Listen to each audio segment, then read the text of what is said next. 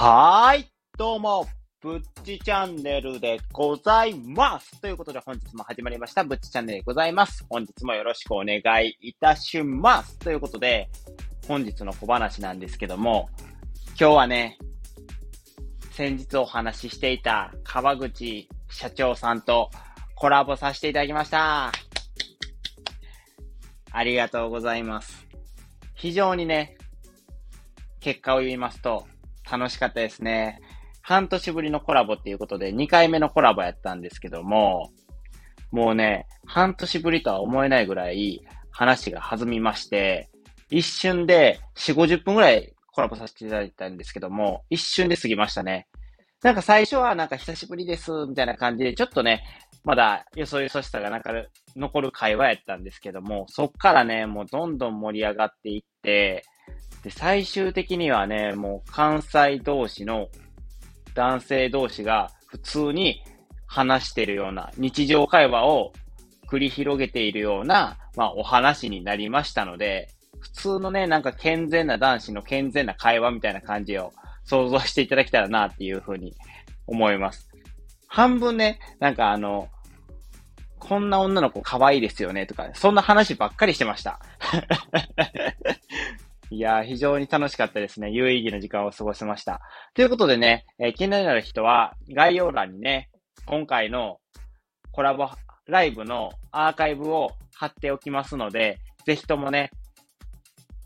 見ていただきたらなって、聞いていただけたらなっていうふうに思います。もしね、そしてね、よろしければ、その川口社長さんもね、普段はね、すごいね、今回のライブとかやってもめっちゃ気さくに話してくれてるんですけど、配信となると、1回配、1回の配信が1分ぐらいなんですよ。で、それを端端的にね、めちゃくちゃわかりやすく話してくれていて、ためになる話ばっかりしてくれているので、ぜひね、チャンネル、チャンネル登録をね、していただけたらなって思います。もう噛んでばっかりでチャンネルの宣伝になってない。もうこれはね、仕方がないことなんで、まあすいませんがっていう感じなんですけども、ぜひね、興味のある方はよろしくお願いいたします。ということで、本日の本題に入らせていただくんですけども、久々ね、小話が2分半ぐらいで済みまして、普通に本題に入っていけるんで、ちょっとびっくりでございますが、本日の本題に入らせていただきます。本日の本題なんですけども、もう見てわかる通り、会話に無駄な癖、会話の無駄な癖前、あそこって何？っていうことで言い直したんですけども、はい、締まりのない始まり方ですね。いつも通りですね。ぶっちチャンネルの醍醐味でございますか？この、締まりのない感じが。はい。ということで、ついていただけたらなっていうふうに思います。まずね、なんでこの配信をね、させていただこうかなっていうふうに思ったんですけども、最近ね、夜に読書するようにしてるんですよ。なんでかって言ったら、その、スマホをね、結構いじっちゃうんですよね、僕夜に。で、寝る前のギリギリまでいじっとって、なんかずっと光を見てるから、やっぱブルーライトって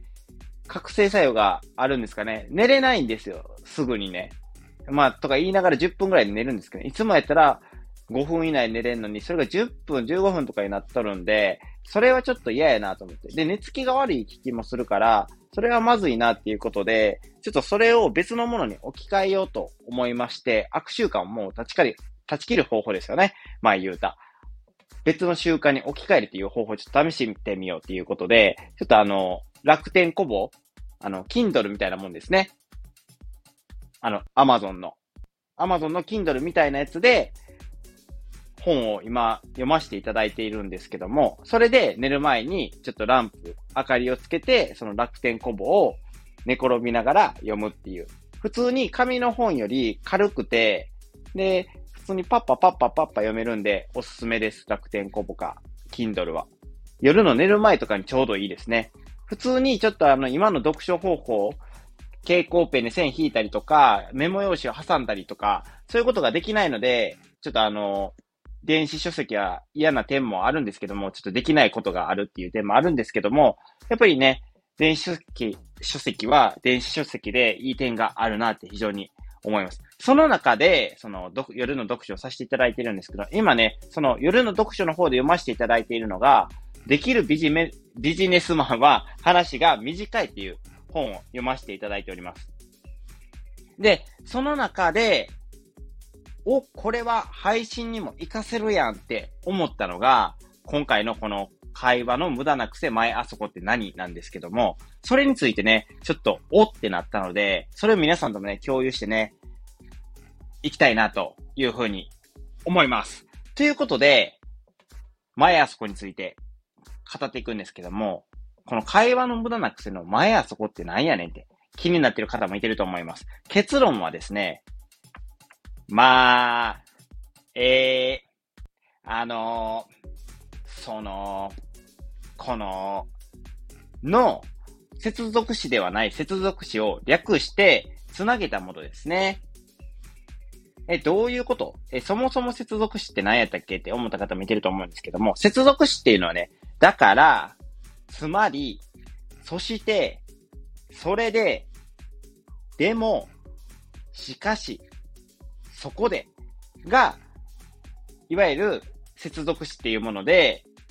語句とか文章をつなげるワードで活躍するんですよね。で、ちなみになんですけども、アナウンサーとかはですね、この前あそこを徹底的にカットしているっていうんですね。だから、めちゃくちゃクリアに聞こえやすくて、聞き取りやすいっていう、そういうことが、そういうからくりがあるんですよね。アナウンサーさんのあの、なんていうんですか？流暢な話し方っていうのは。っていうことで、なんとなく、その前あそこについては分かったと思うんですけども、じゃあなんで、この前あそこっていうのは、すごい無駄に感じてしまうのかっていうことなんですけども、これはね、実際に会話形式で話してやってみると、すごいわかりやすいので、実際にね、ちょっと例を、例題の会話を上げてちょっと話してみようかなというふうに思います。ということで、シチュエーションとしては、こんな講師の挨拶は嫌だっていう感じで上げていきますね。じゃあ、最初に読んでいきます。前あそこを入れて読んでいきますね。じゃあいきますね。えー、皆さん、こんにちは。えー、本日はですね、ようこそ当スクールのセニマ、セミナーにですね、お越しいただきまして、誠にありがとうございます。まあ、今日はですね、皆さんとですね、えー、まあ、その、伝わる話し方についてですね、えー、2時間のですね、トレーニングをですね、実践していきたいと思います。ということで、どう思いました皆さん？お前からは話し方学べんわってなりません？学べるかって。お前が話し方下手くそやないかいってなりませんでした。そう思ったのも無理はないのかなっていうふうに思います。僕もちょっと文章を上げて読んだんですけども、僕もちょっと棒読みになってるところがあって、ちょっと申し訳ないところはあるんですけども、なんとなく、この前あそこの鬱陶しさが分かったのかなっていうふうに思うので、次ね、この前あそこがない状態で、ちょっと読んでみたいなと思います。それでは参りますね。皆さん、こんにちは。本日は、当スクールのセミナーにお越しいただき、誠にありがとうございます。今日は皆さんと伝わる話し方について、2時間のトレーニングを実践していきたいと思います。どうでしょうか？多分、あの、前やそこをつけた時の方が棒読みで、ちょっと、あの、いやらしい喋り方を、わざとちょっとアクションつけて読んだんで、ちょっといやらしい読み方にはなったとは思うんですけども、だいぶ、さっぱりしてないですか？やっぱり。前あそこをなくした方が。多分聞こえ方とかも印象も全然違ったのかなっていう風に思います。僕は結構喋ってる側なんで、後で多分配信聞き直して、あ、全然違うなって思うとは思うんですけども、先に多分皆さんの方がこの会話は聞いてると思うので、実際、なんていうんですか、感じたところが全然違うのかなっていうふうに思います。で、プラス、この前あそこがないと、聞き手にはすごいクリアに聞こえるんですよね。この前あそこをなくすだけで、こんなに変わるっていうことなんですね。ということで、前あそこっていうのは、まあ、無駄な癖というか、まあ、無駄な接続詞じゃない接続詞っていうことが分かってもらえたのかなっていうふうに思うんですけども、この、まあ、えー、あの、その、この、とかは、次に、基本、何話そうか考えるためのつなぎ文句みたいなもんじゃないですか。接続詞じゃない、接続詞なんですけども。だから、どないすればええねんっていう話なんですよ。この間を、まあ、えー、あの、その、このを取ったらどないしたらええねんって。その次につなげるためにど、どの言葉を言うたらええねんって思うんですけども、そこはね、焦らないでください。この前あそこを、ま、間に変えるってことなんですね。ちょっとあの、噛んじたんですけども、いいところで、一番大事なところで噛んだんですけども、え、どういうことという話なんですけども、この前あそこを間に変えるっていうことを、間っていうのは間って書いて、間ってことですね。はい。で、これがどういうことっていうことなんですけども、これを、またね、先ほどみたいに、ちょっとね、シチュエーション別で例を挙げてやってみたいかなっていうふうに思いますので、やっていこうかと思います。次のシチュエシチュエーションはですね、学校の先生でやっていきたいと思いますので、皆さんちょっと聞いてもらえたらなっていうふうに思います。それではね、ま、最初は前あそこがついた状態で読んでいきますね。じゃあ、それではいきます。まあ、今日はね、えー、15から15ページまでやったけども、ここはね、その、テストに出るところだから、まあ、しっかり復習しておくようにね、っていう感じなんですけども、まあ皆さんのね、この、先ほどの会話は結構、ちょっと長引いてるなというか、ちょっと鬱陶しい感じがしたのかなっていうふうに思うんですけども、これをちょっと間に変えてあげると、こんな感じになります。今日は10から15ページまでやったけども、ここテストに出るところだから、しっかりと復習しておくように。っていうことで、どうでしょう？この、まあ、その、えの、この、みたいな感じを、ま、1秒ぐらいの間に変えるだけで、全然ね、印象が違ったのかなっていうふうに思います。僕もこれは、その実際に頭の中でその再生してみたんですけど、全然違いましたね。あ、待って、素晴らしいなって思いました。なんか、その、関西人あるあるなのかもしれないんですけども、関西人ってすごい沈黙の間を嫌うんですよ。これはなんて言うんですかね、話の腰を折りそうでというか、話の